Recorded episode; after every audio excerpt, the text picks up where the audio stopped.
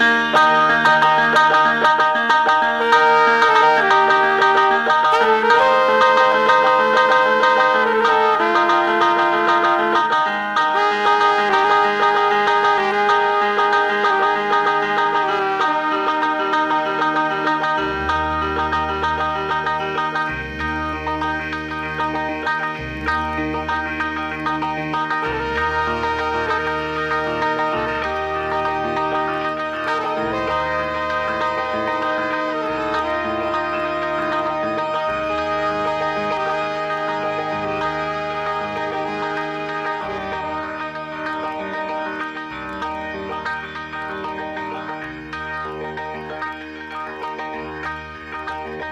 Cuando la ciudad se aquieta, seres sigilosos salen de sus madrigueras y toman el aire de Radio Semilla.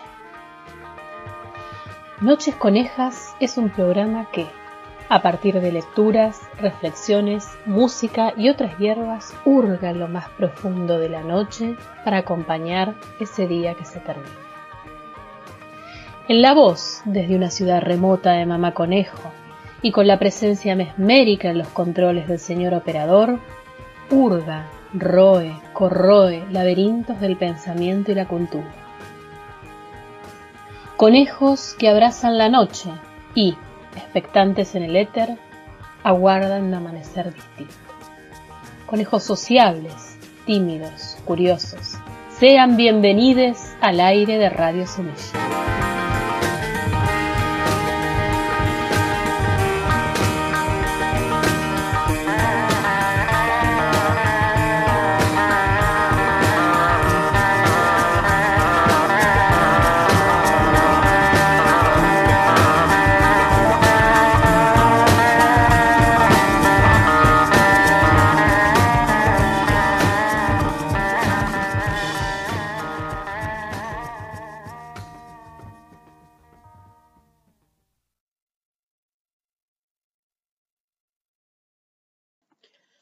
Buenas noches, conejos del éter, y bienvenidos al quincuagésimo segundo episodio de Noches Conejas por radiosemilla.com.ar.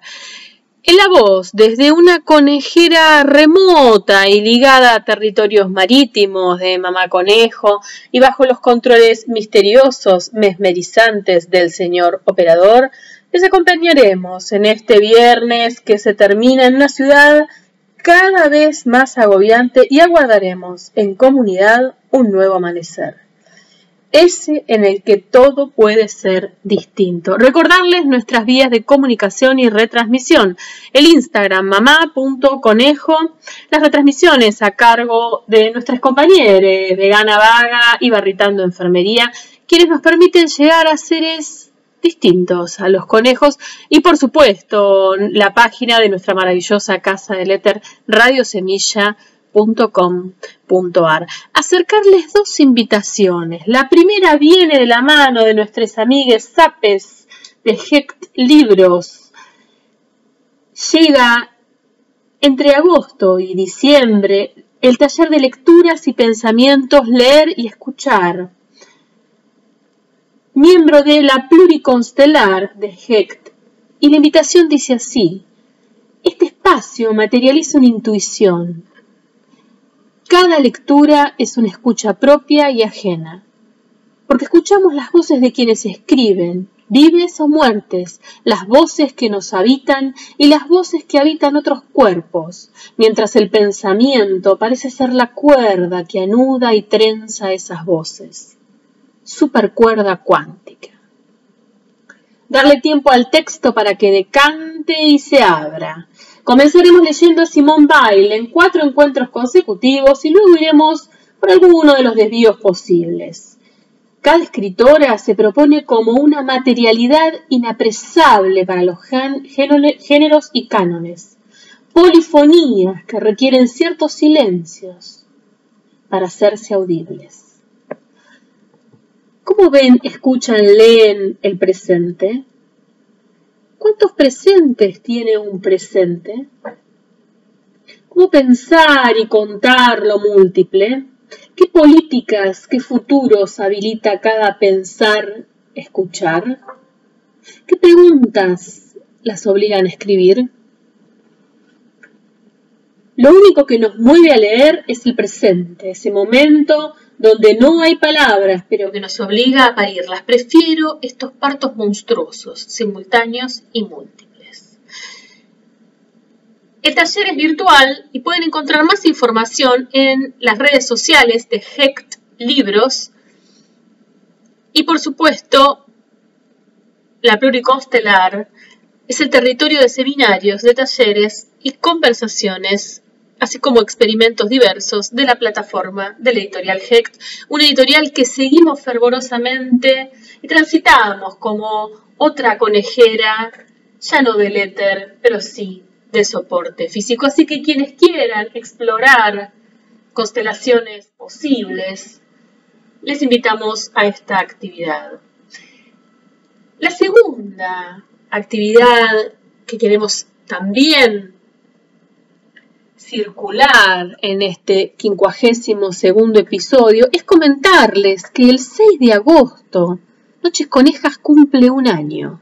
Así que invitamos a nuestras amigues del programa y por qué no a aquellos que impensadamente han escuchado alguna que otra emisión a enviarnos música, textos, poemas, grabaciones, todo aquello que quieran que salga en el programa que corresponde al primer año de vida de estos curiosos seres en los territorios de Radio Semilla. Así que la oferta está abierta, pueden comunicarse con las redes de la radio o en el Instagram mamá.conejo y enviar aquello que crean que sería conveniente pasar en este programa donde cumplimos un año. Les recordamos que no necesariamente tiene que ser un, un archivo en formato audio, puede ser una canción, puede ser un poema que querramos leer, puede ser la sugerencia de algún cuento o música. Bien, es un lienzo en blanco, como quien diría, así que esperamos ansiosamente, porque les conejes somos ansiosos, que nos envíen todas estas sugerencias e ideas nuevas porque este programa será dedicado a nuestros radioescuchas. Ahora sí, sin más, le solicitamos al señor operador de curso al primer tema musical de la noche. Salud, conejos del éter, y bienvenidos a esto que ha dado de llamarse Noches Conejas por radiosemilla.com.ar.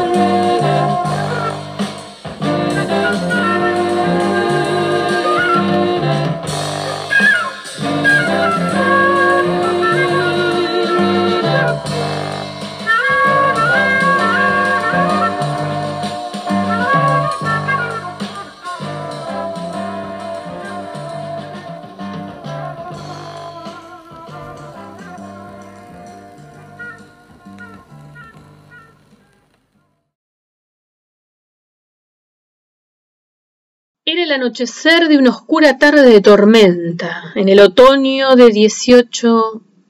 Yo estaba en París, disfrutando del doble placer que me brindaba la meditación y una pipa de espuma del mar.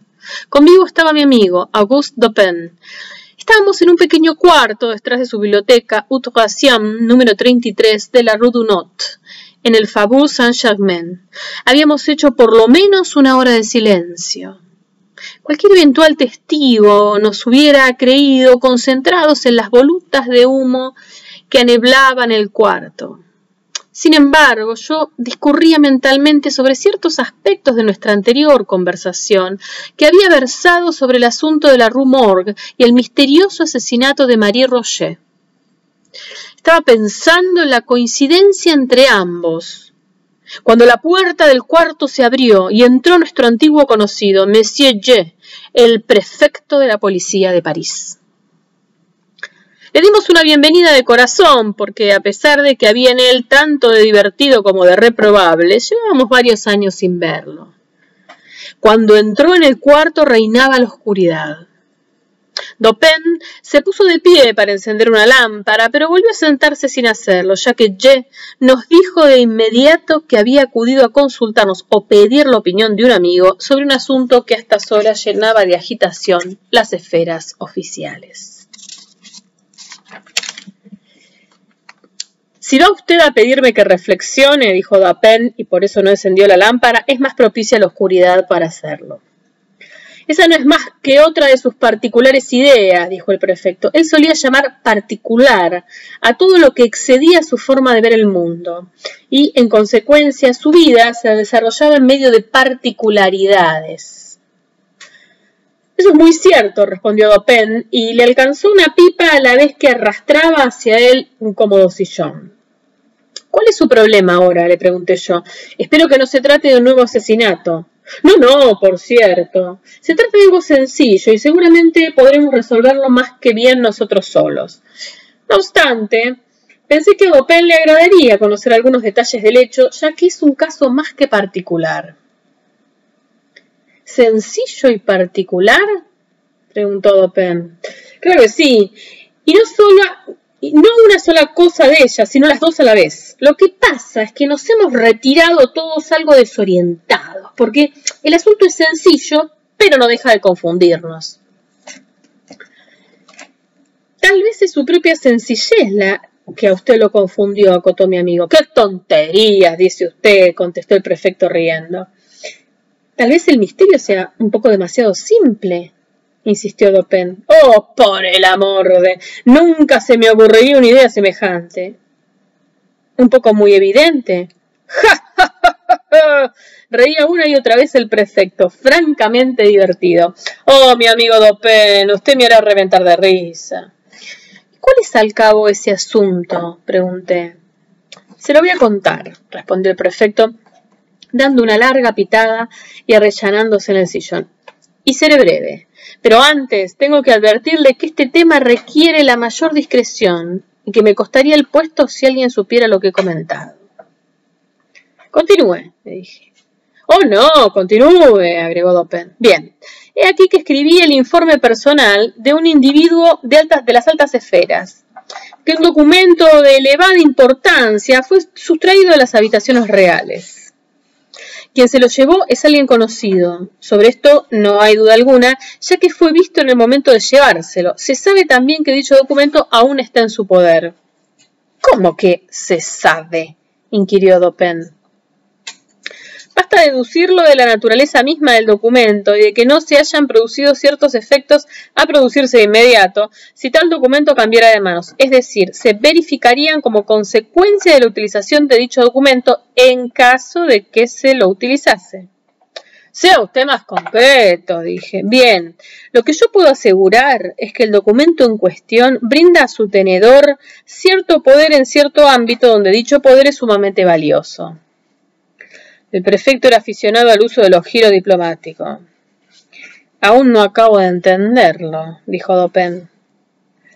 No, pues bien, la disposición de ese papel por parte de una tercera persona, que está vedado nombrar, bastará para poner en duda el honor de cierto personaje de muy elevada posición. Y tener en sus manos ese documento le confiere a su poseedor un vital ascendiente sobre el elevado personaje, cuyo honor y tranquilidad son así afectados. Pero tal ascendiente, observé, es relativo, depende de que el ladrón sepa que tal elevada persona lo conoce. ¿Quién es ese que se ha atrevido? El ladrón, contestó, no es otro que el ministro D, quien por cierto se atreve a todo, y que es uno de esos hombres que pueden ser tanto convenientes como inconvenientes. El método para sustraer el documento fue tan ingenioso como arriesgado. Se trata de una carta, para ser honesto, y había sido recibida por la víctima del robo mientras estaba solo en el boudoir real. Mientras estaba leyéndola, fue interrumpido por otro personaje no menos importante, de quien el primero estaba especialmente interesado en mantenerla ajena. Trató apresurada e inútilmente de esconderla en un cajón, mas se vio obligado a dejarla, abierta tal cual estaba, apoyada en una mesa. Quedaba bien a la vista la dirección, no hacía el contenido. En ese preciso instante entró el mencionado ministro de. Tiene unos ojos de lince que le permitieron advertir de un vistazo el papel, reconocer la letra de la dirección, observar la confusión de su destinatario y penetrar su secreto. Tras algunos comentarios sobre negocios, el ministro de saca, con la rapidez que le es característica, una carta en parte similar a la otra, la abre, simula leer y la coloca coincidentemente sobre la otra.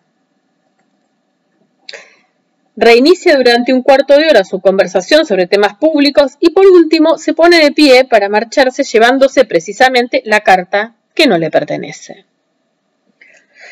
Su destinatario real lo ve, pero como es lógico, no puede llamar la atención delante del tercero que estaba a su lado. Esto es, el ministro se marchó y sobre la mesa dejó la carta que no revestía la menor importancia.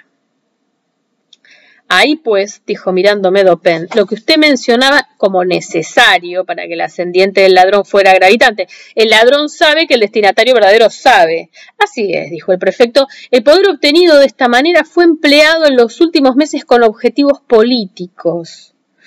Hasta un punto que se ha tornado peligroso. El verdadero destinatario está cada día más persuadido de que es imprescindible reclamar su carta. Más, como es natural, esto no puede ser hecho de manera desembosada, por lo que, en total estado de desesperación, me ha confiado la resolución del asunto. ¿Y quién podría desear, preguntó Open dejando escapar una densa nube de humo, o quisiera concebir, oyente más sagaz que usted, me adula usted, pero es posible que haya quien crea lo mismo respecto de mis cualidades. Para mí queda claro, agregué, como ya lo señaló usted, que tal carta está aún en manos del ministro, ya que es de su posesión, y no su empleo lo que le da poder mismo a dicha carta. Una vez utilizada, ese poder se desvanece. Cierto, convino Ye. Y esa es la convicción que me ha guiado. En primer término, hice un exhaustivo registro de la residencia del ministro. Mi principal problema es investigar sin que él lo note. No poco me han insistido, además, de que sería muy peligroso si a nuestro objetivo.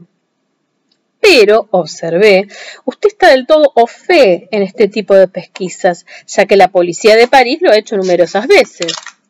Yo lo creo que lo estoy, y esa es la causa por la que no me impaciento. Los hábitos del ministro, además, me conceden una gran ventaja. A menudo se ausenta de su casa durante toda la noche. No posee muchos sirvientes y los que tiene duermen bastante alejados de su habitación. Además son en su mayoría napolitanos y suelen emborracharse a menudo. Como usted sabe, yo tengo llaves aptas para abrir cualquier cuarto de París. No he pasado una sola noche en los últimos tres meses que no me haya visto oteando personalmente la mansión de D. Está en juego mi honor y debo revelarles otro pormenor. Hay una gran recompensa. Por tales razones, no me di por vencido y solo lo haré si compruebo que la astucia del ladrón supera la mía. Creo haber investigado todos los rincones y escondites donde ese papel pudiera hallarse.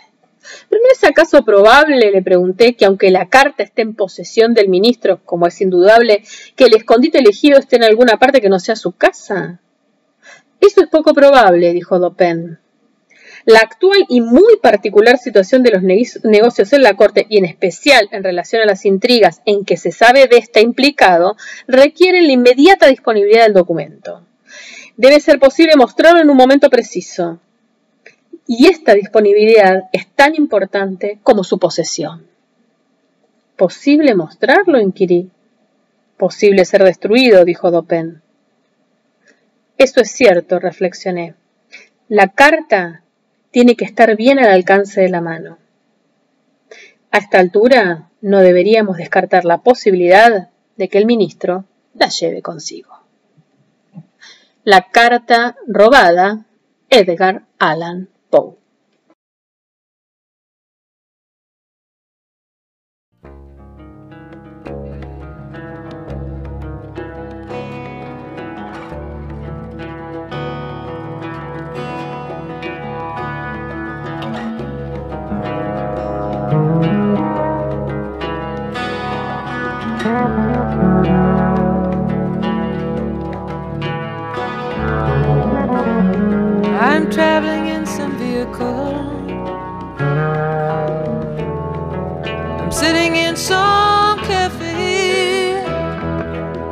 A defector from the petty wars that shall shut love away.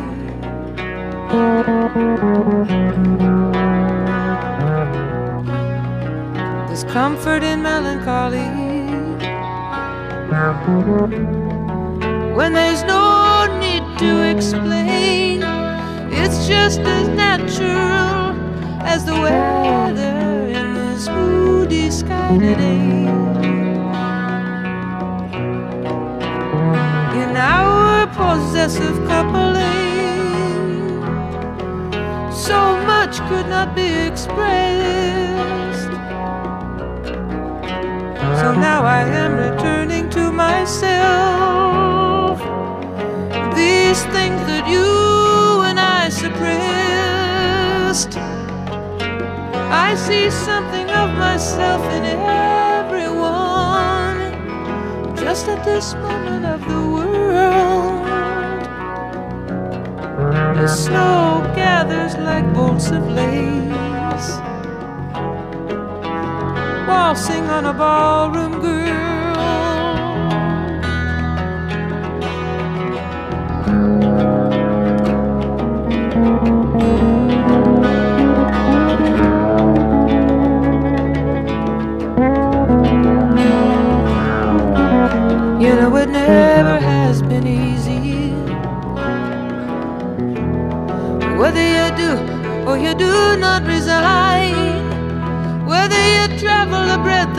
Of or stick to some straighter line.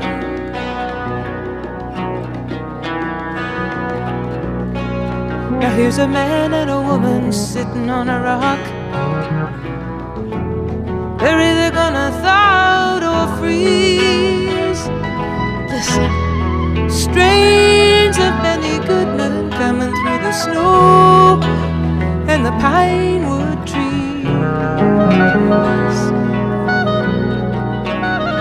I'm porous with travel fever, but you know I'm so glad to be on my own. Still, somehow, the slightest touch of a stranger can set up trembling in my bones. I know no one's gonna show me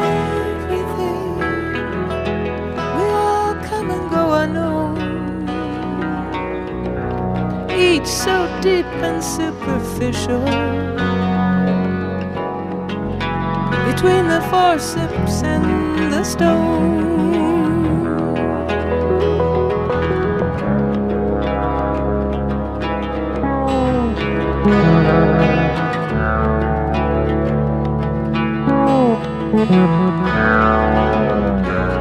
Well, I looked at the granite markers, to finality, to eternity, and then I looked at myself here, chicken scratching for my immortality.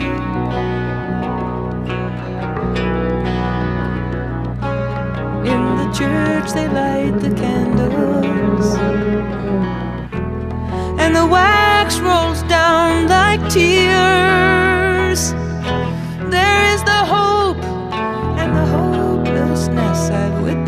30 years. We're only particles of change, I know, I know. Orbiting around the sun. But how can I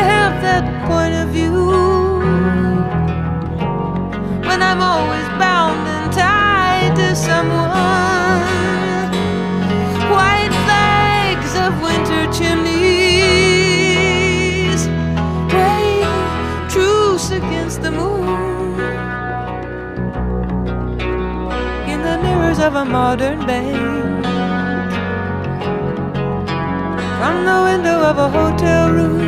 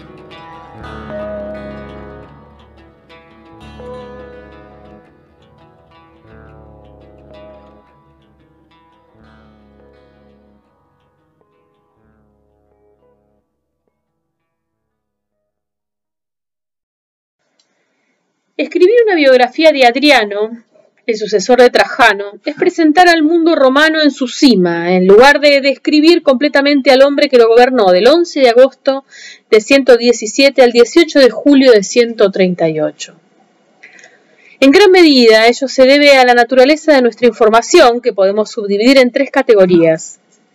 Tenemos fuentes documentales abundantes, aunque dispersas, incluida una descripción honorífica detallada, erigida en Atenas en honor de Adriano, en el 112, monedas y medallones y las respuestas públicas y leyes del emperador, conservadas en inscripciones y papiros.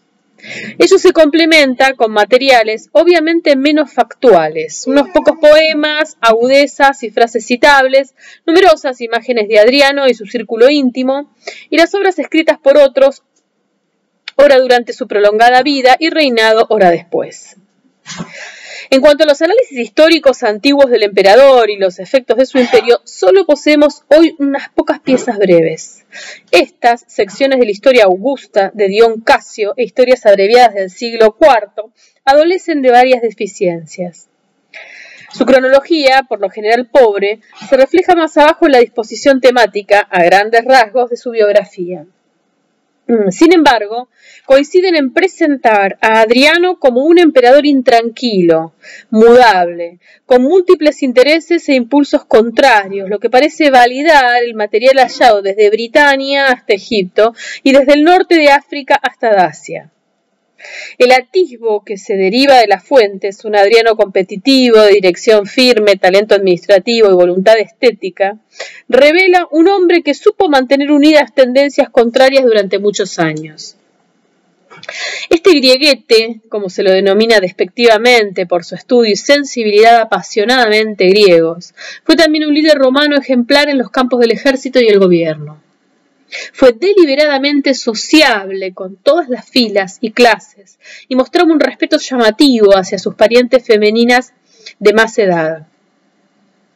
pero con frecuencia aparece un solitario que se hallaba más cómodo con sus perros de casa o sus caballos o con su joven amante Antino que la interacción larga y sincera con otras personas, incluida su esposa Sabina. A pesar de sus muchas capacidades y de todos los recursos de Roma, Adriano era un perfeccionista imposible de satisfacer. Con frecuencia se lo veía malhumorado y, en última instancia, era infeliz. Pero la curiosidad erudita y humana que subyacía a su inquietud, incluso a su indiscreción, implicó que tocara la mayoría del mundo romano que habitó del 76 a 138. Dada la base carismática del Imperio romano, tanto la vasta interacción personal como los notorios cambios estructurales de Adriano reforzaron grandemente el gobierno imperial y lo convirtieron en uno de los emperadores más señeros de Roma. Publio Helio Adriano estaba más que cualificado para el cargo cuando, a los 41 años de edad, fue nombrado emperador de Roma. La parte más importante de su instrucción se había producido en múltiples periodos de servicio en cuanto comandante del ejército romano y gobernador romano de provincias inestables.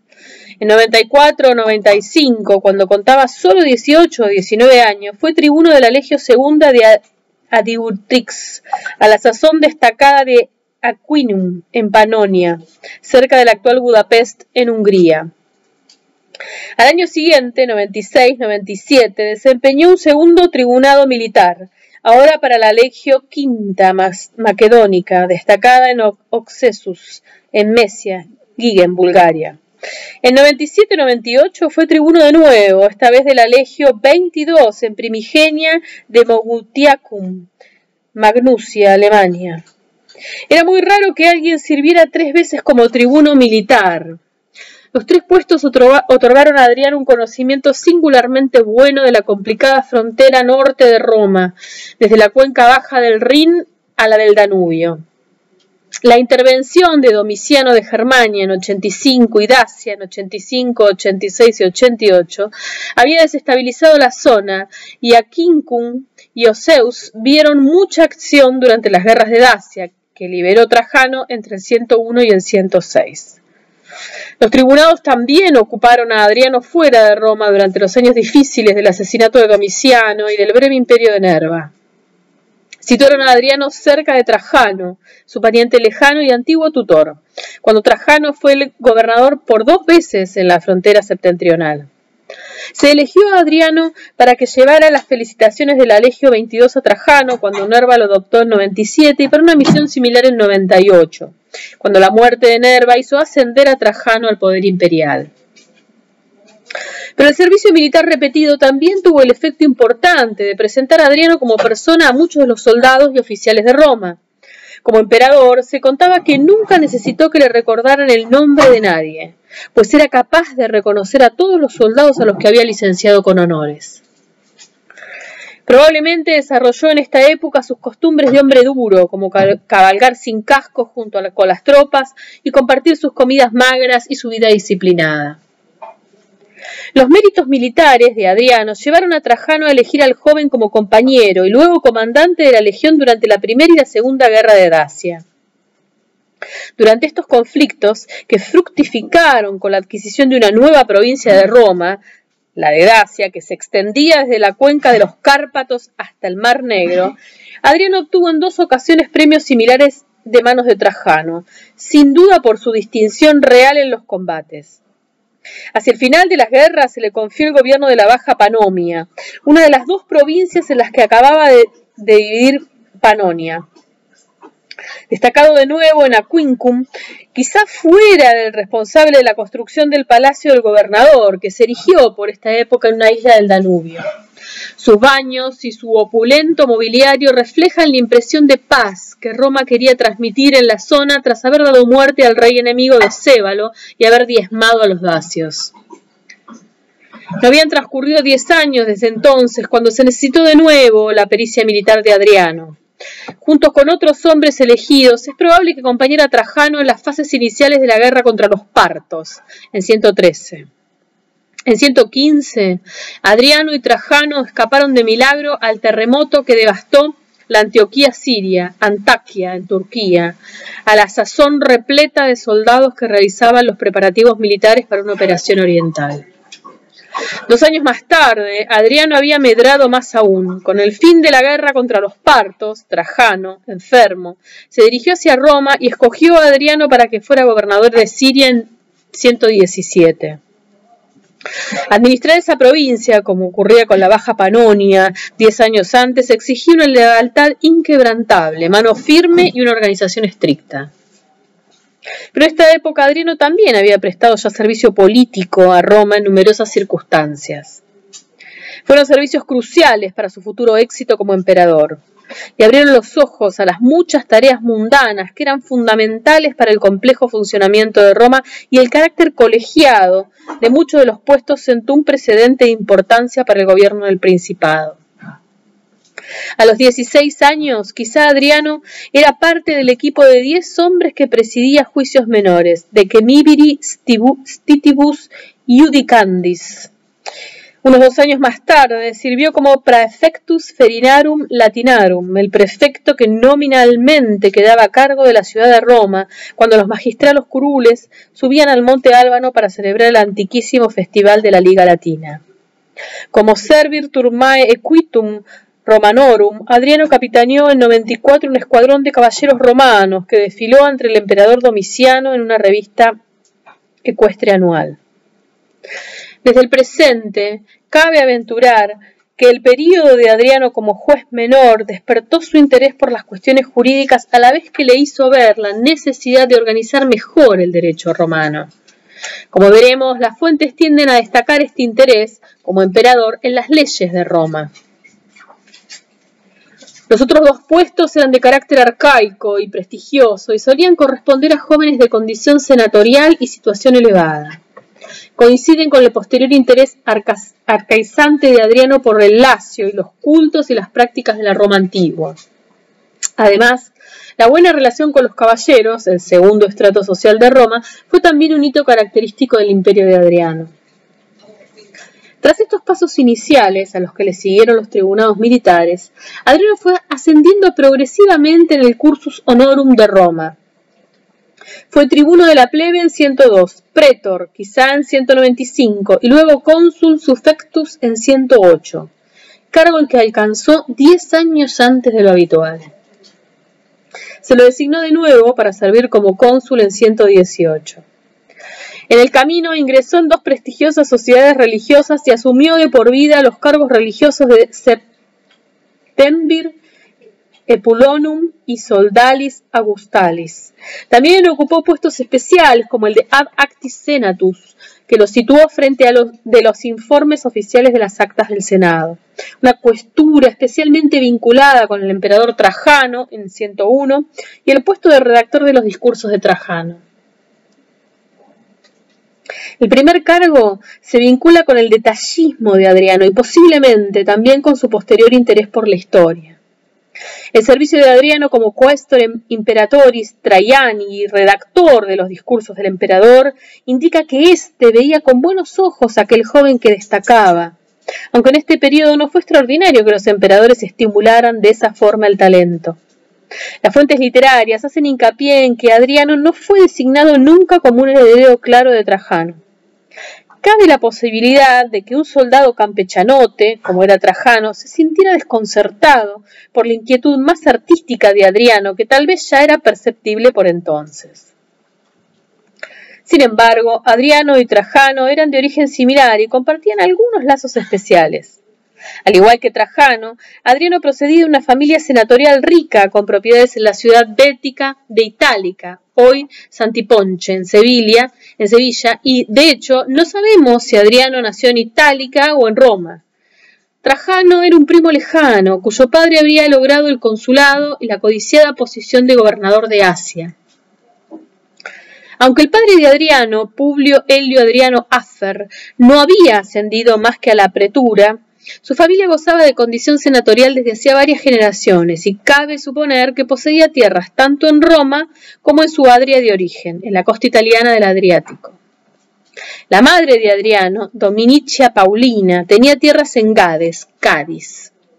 Poco antes de 90, se cree que la hermana de Adriano, también llamada Domicia Paulina, pudo casarse con Lucio Julio Serviano, cónsul sufecto en 90.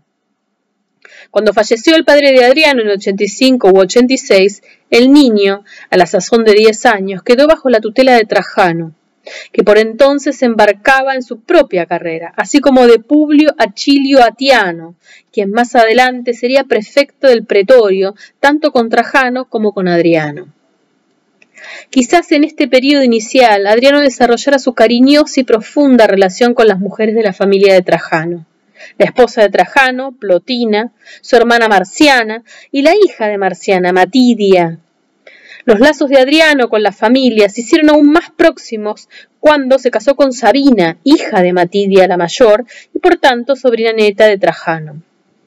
Es probable que ella contara unos 15 años, edad habitual de matrimonio entre las mujeres de la élite romana. Tales vínculos podrían haber facilitado el ingreso de Adriano en la vida política en 94 y quizás desencadenaron el favor imperial de 101. Pero sin su talento personal y su determinación, Adriano no podría haber logrado el éxito sostenido. Hasta aquí las pruebas hablan de un romano de élite, de talento y entrega, que abrazó de forma eminente los medios tradicionales del ascenso en Roma. Como ocurre con casi todos los demás personajes de su posición, apenas poseemos información sobre la vida personal de Adriano en su juventud. Lo poco que sabemos se infiere de sus actividades e intereses como emperador. Se da por sentado que fue en su juventud cuando desarrolló la fascinación por la caza y la cultura griega, lo que le valió el ya mencionado sobrenombre de Gralculus, griguete. En la época en que en la que redactaba los discursos de Trajano, este joven erudito quizá hubiera empleado ya sus gustos arcaizantes para dar más dignidad a las palabras de un emperador caracterizado por su estilo llano.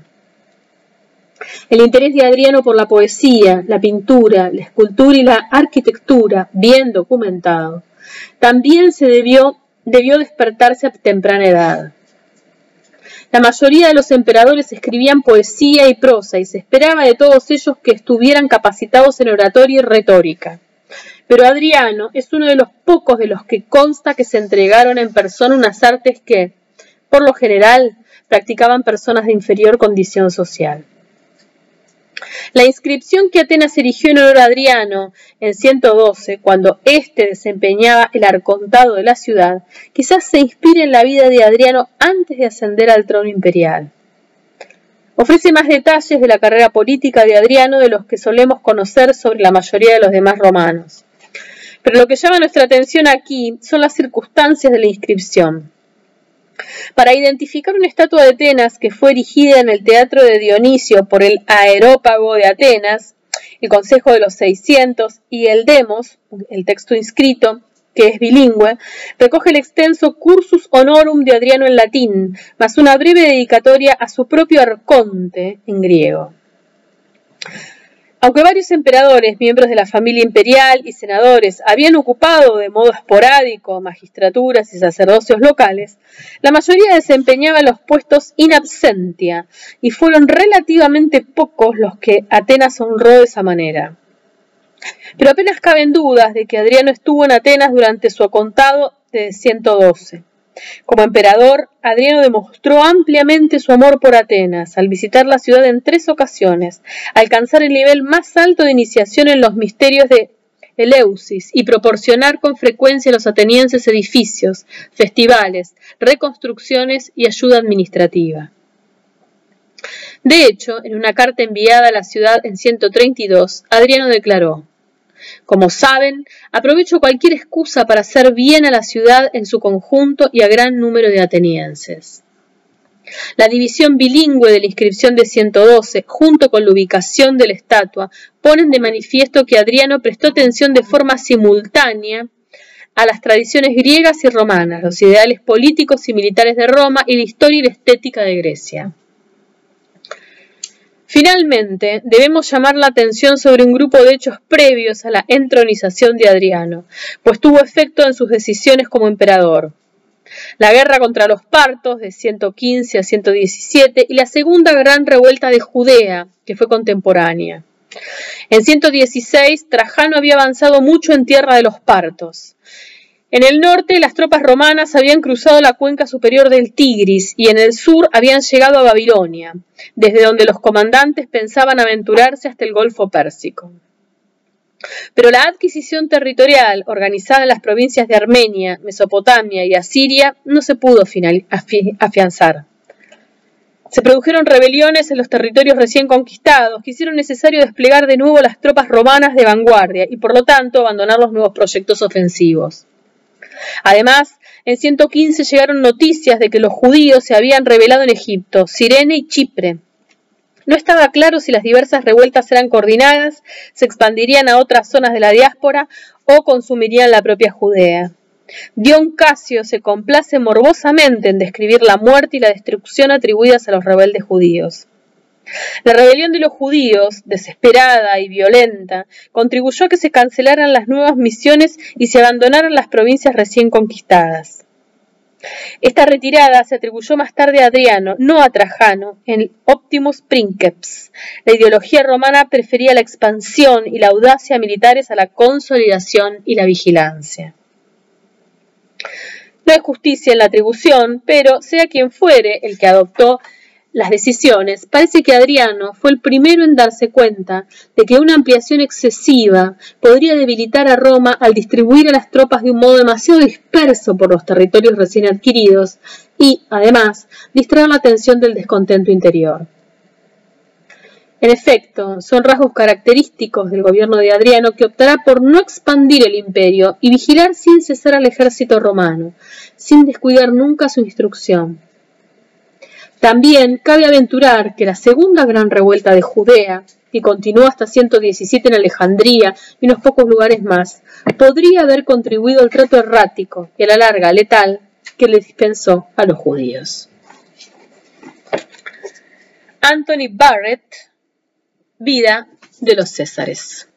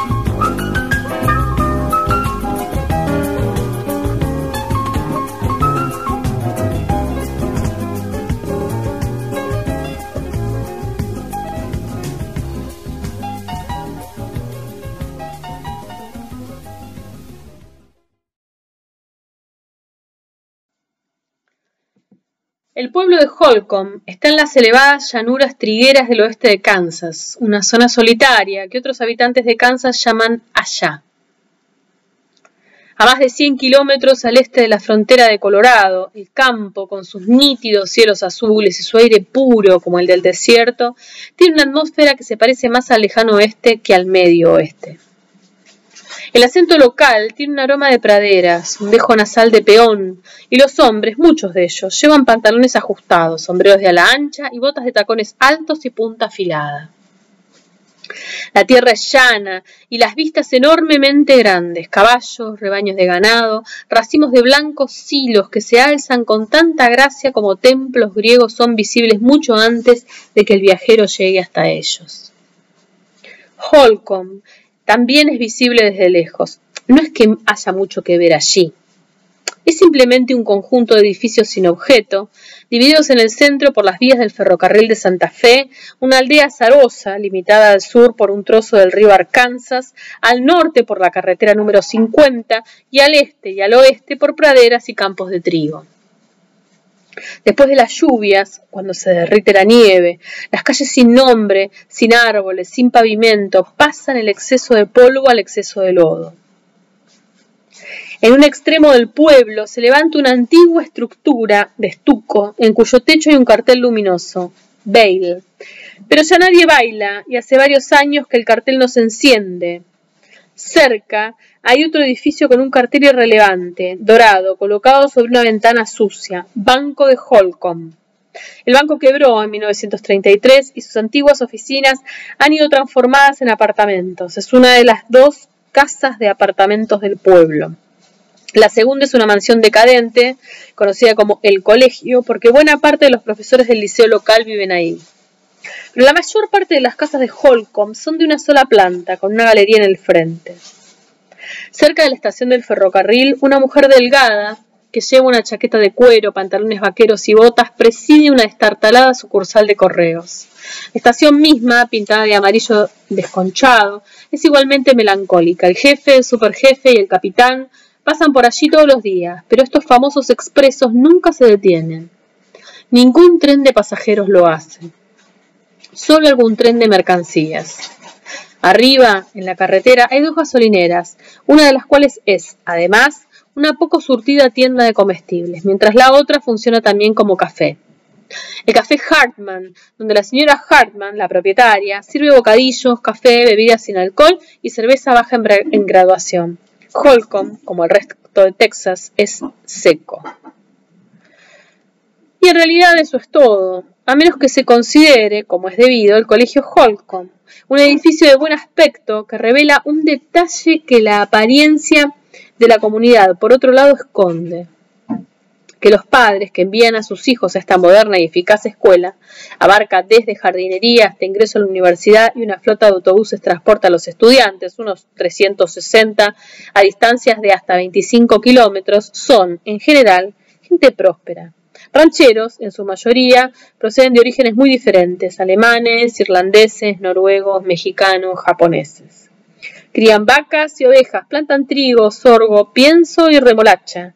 La labranza es siempre un trabajo arriesgado, pero al oeste de Kansas los labradores se consideran jugadores natos, ya que cuentan con lluvias muy escasas, de promedio anuales de 30 centímetros, y terribles problemas de riego. Sin embargo, los últimos siete años no han incluido sequías. Los labradores del condado de Finney, del que forma parte Holcomb, han logrado buenas ganancias. El dinero no ha surgido solo de sus granjas, sino de la explotación del abundante gas natural. Y la prosperidad se refleja en el nuevo colegio, los confortables interiores de las granjas, en los elevados silos llenos de grano. Hasta una mañana de mediados de noviembre de 1959, pocos americanos, en realidad pocos habitantes de Kansas, habían oído hablar de Holcomb. Como la corriente del río, como los conductores que pasaban por la carretera, como los trenes amarillos que bajaban por los raíles de Santa Fe, el drama, los acontecimientos excepcionales, nunca se habían detenido allí. Los habitantes del pueblo, 270, estaban satisfechos de que así fuera, contentos de existir de forma ordinaria, trabajar, cazar, ver la televisión, ir a los actos de la escuela, a los ensayos del coro y a las reuniones del Club 4H. Pero entonces, en las primeras horas de esa mañana de noviembre, un domingo por la mañana, algunos sonidos sorprendentes interfirieron con los ruidos nocturnos normales de Holcomb con la activa histeria de los coyotes, el chasquido seco de las plantas arrastradas por el viento, los quejidos lejanos del silbido de las locomotoras. En ese momento ni un alma los oyó en el pueblo dormido. Cuatro disparos que, en total, terminaron con seis vidas humanas. Pero después, la gente del pueblo, hasta entonces suficientemente confiada como para no echar la llave por la noche, descubrió que su imaginación los recreaba una y otra vez. Esas sombrías explosiones que encendieron hogueras de desconfianza, a cuyo resplandor muchos viejos vecinos se miraron extrañamente, como si no se conocieran. El amo de la granja de River Valley, Herbert William Clutter, tenía 48 años y como resultado de un reciente examen médico para su póliza de seguros, sabía que estaba en excelentes condiciones físicas. Aunque llevaba gafas sin montura y era de estatura mediana, algo menos de un metro sesenta y cinco, el señor Clutter tenía un aspecto muy masculino. Sus hombros eran anchos, sus cabellos conservaban el color oscuro, su cara, de mandíbula cuadrada, había guardado un color juvenil, y sus dientes, blancos y tan fuertes como para partir nueces, estaban intactos. Pesaba 76 kilos, lo mismo que el día en que se había licenciado en la Universidad Estatal de Kansas, terminando sus estudios en agricultura.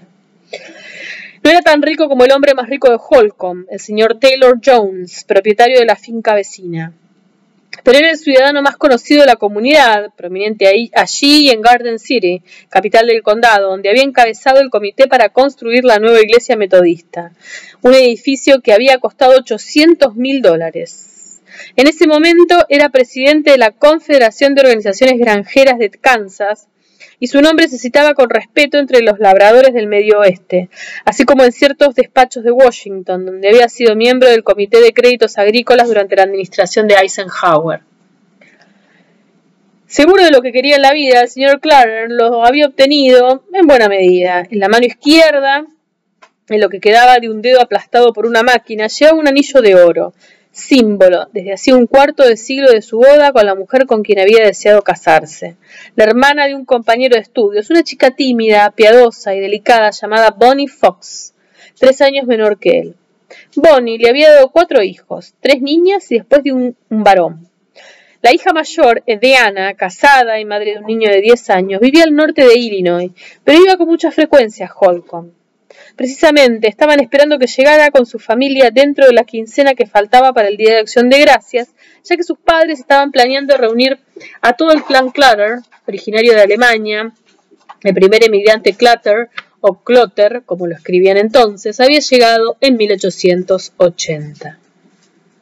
Habían invitado unos 50 parientes, algunos de los cuales vendrían de lugares tan lejanos como Palatka, Florida.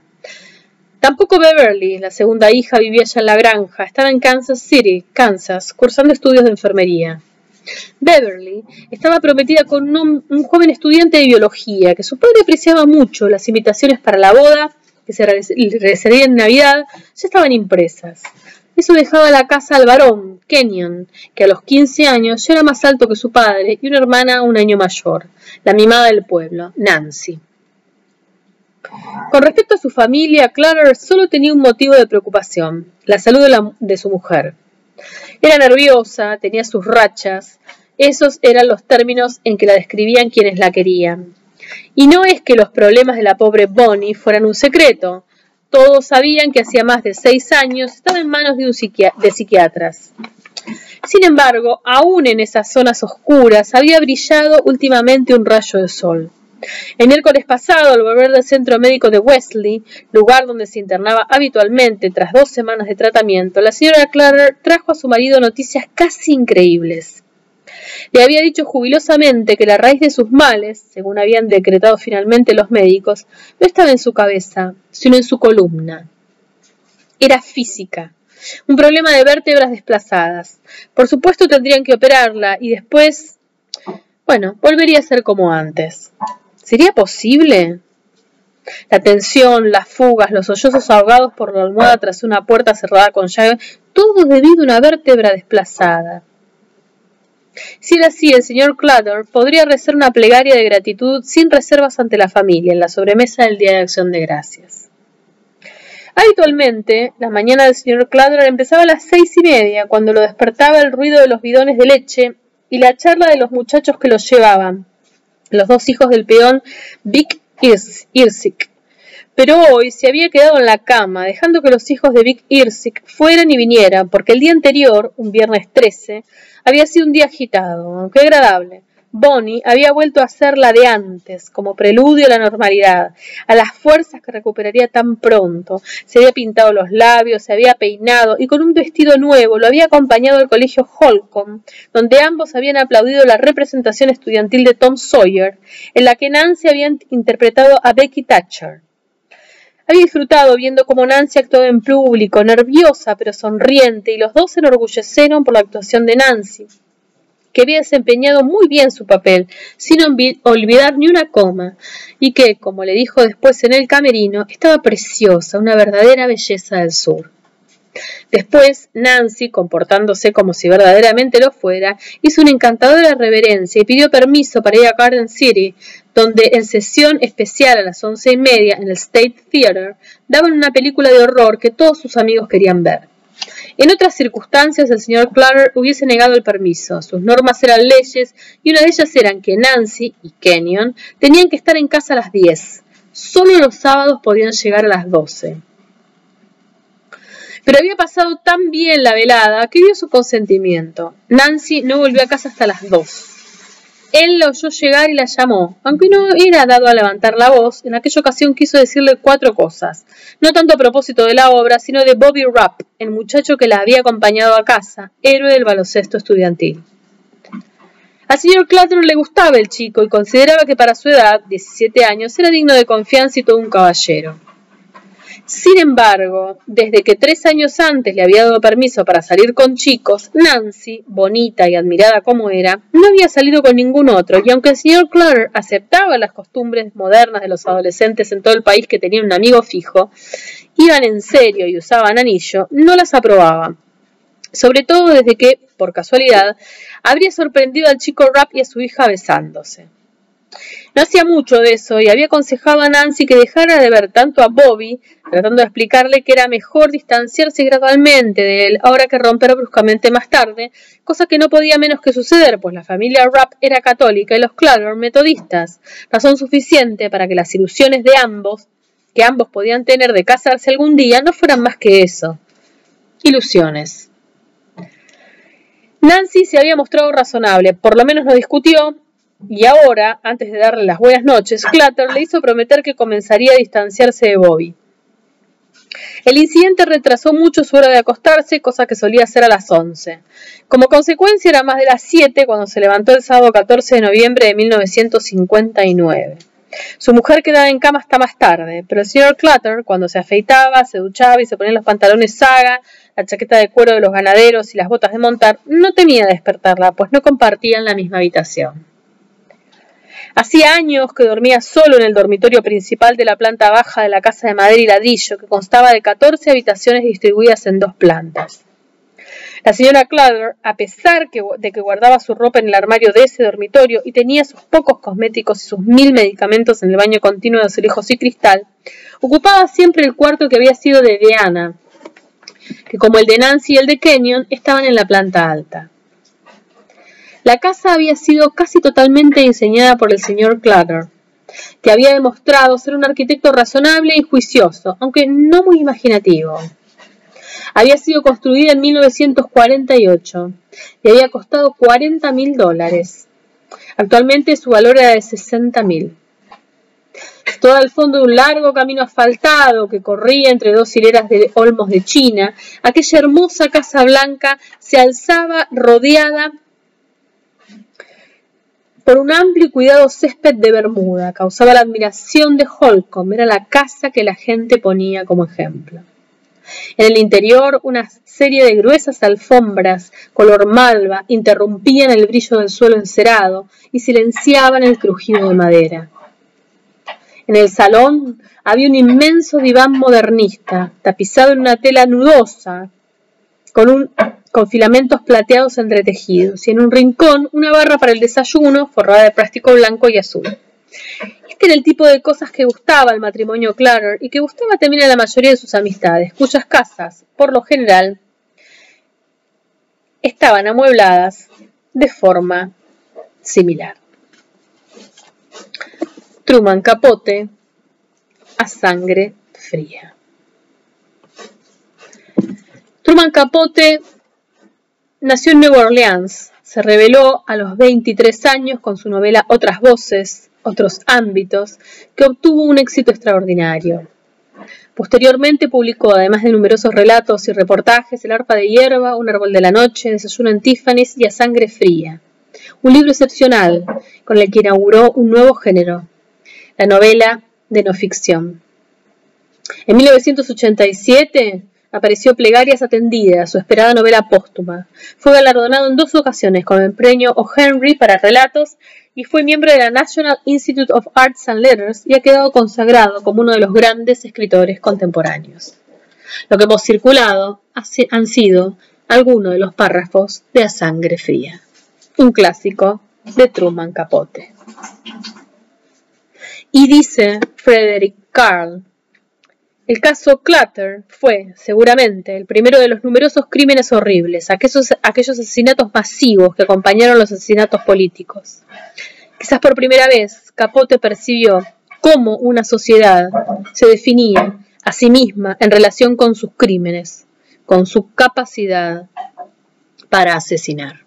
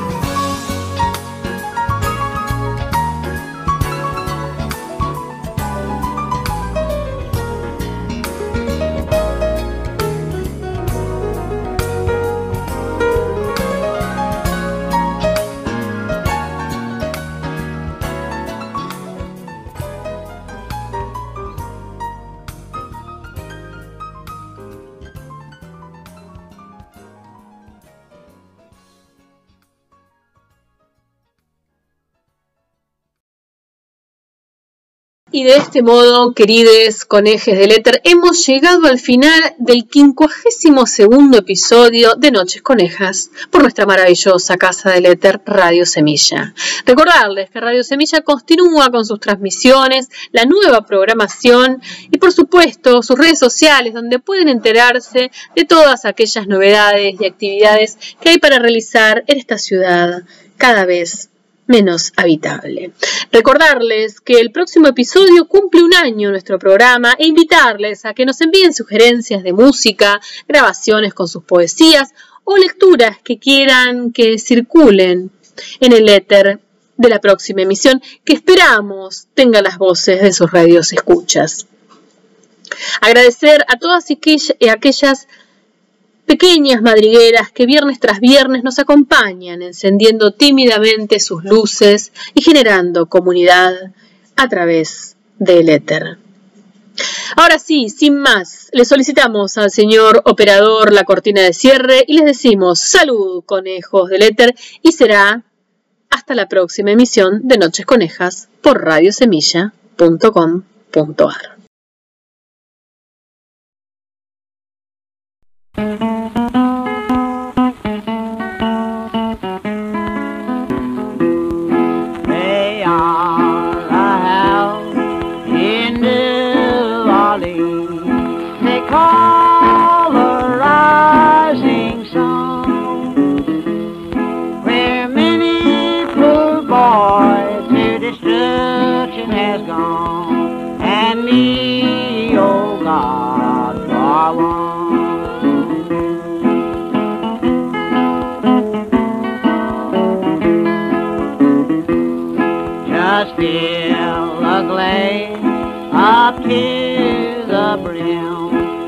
that rain.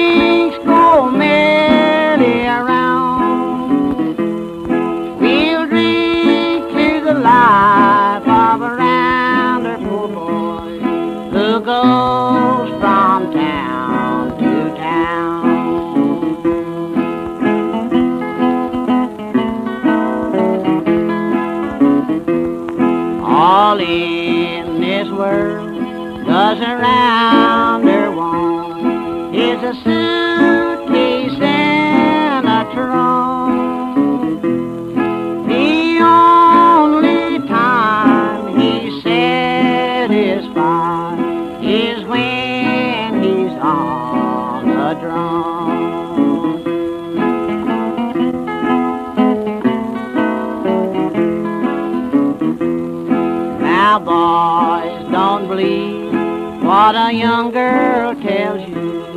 Let her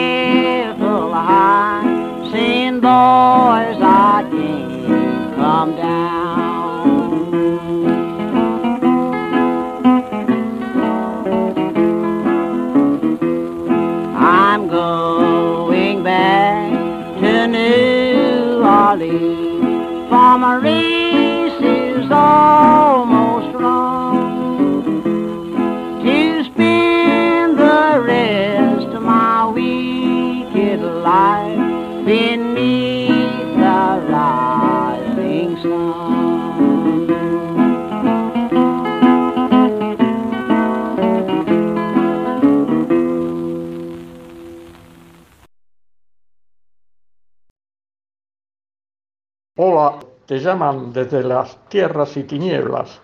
Por favor, no te olvides de poner los calzones en la valija y ponerlos arriba que se vean, porque sin calzones no reciben gente. No te piden el documento de identidad, te piden ver si llevaste calzones, porque no quieren que contaminen el aire. Abrazo.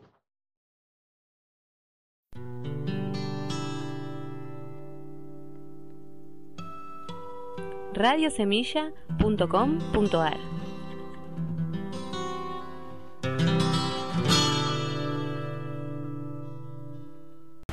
Eh, perdón que tengo que tener atención porque ahí te mando un saludo a vos, a tu familia, a tu mascota y al forro de tu vecino. Chao. Dale.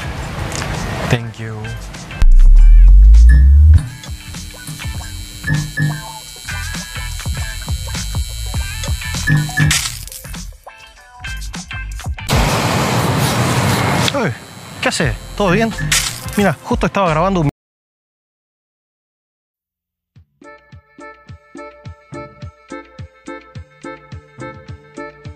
radiosemilla.com.ar